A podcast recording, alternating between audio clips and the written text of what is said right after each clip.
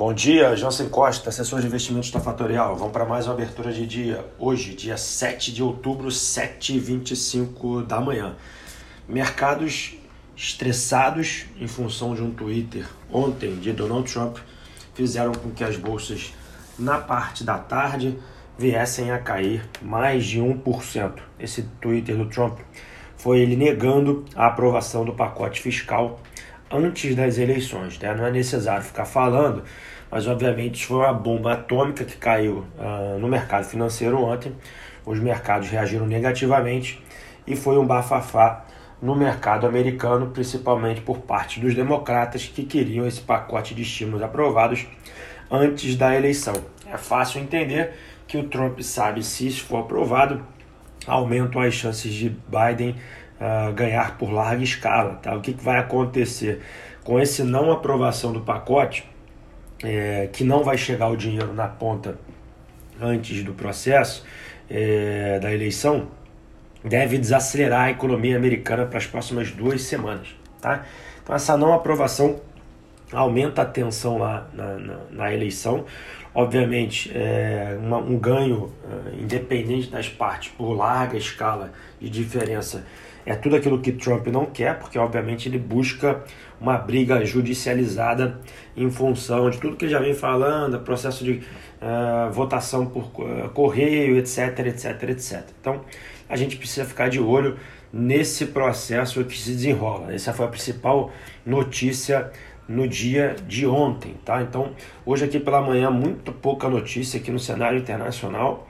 É, jornais americanos é, apenas comentando esse Twitter ontem do Donald Trump, saiu só um dado na Alemanha de produção industrial que veio muito abaixo daquilo que era projetado. Né? A produção industrial alemã de agosto veio negativa, praticamente 0 a 0, e a expectativa era de 1,5% no campo positivo. Tá? É, isso, isso reagiu negativo aí às bolsas, mas elas continuam positivas aqui na parte da manhã na Alemanha. Aqui no Brasil, nenhuma grande novidade. É, de, prefiro destacar que não tivemos novidade.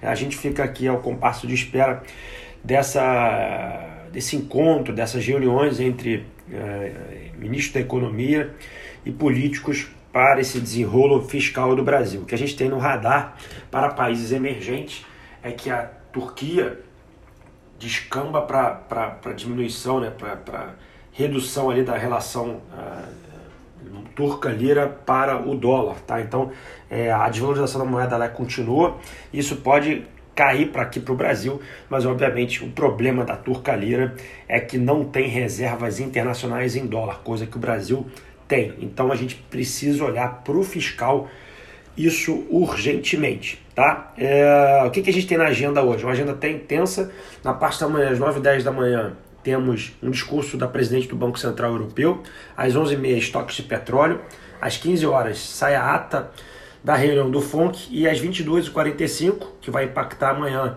no nosso mercado, o PMI do Caixin na China, tá? Isso vier positivo, deve dar um novo boom nas commodities aqui no pregão de amanhã. Bolsas nesse exato momento, todas operando no campo positivo, a S&P subindo 0,49, em pontos, 3.369 pontos. O VIX voltou para casa dos 31 pontos, 30,83. O dólar perdendo força aí para moedas emergentes e pares globais, né? O dólar index está operando praticamente na estabilidade. O dólar frente ao peso mexicano perde mais de 0,5%, 0,61%. A Alemanha e a Europa operam com mais 0,60% de alta e o destaque fica aqui para a queda do petróleo, tá? O petróleo operando no campo negativo, o WTI caindo 2,41. Lembrando que às 11h30 da manhã, reforçando aí a agenda, tem estoque de petróleo. Então, antes aí do meio-dia, a gente vai saber como é que vai reagir o petróleo na Bolsa dos Estados Unidos. Bom, eu vou ficando por aqui.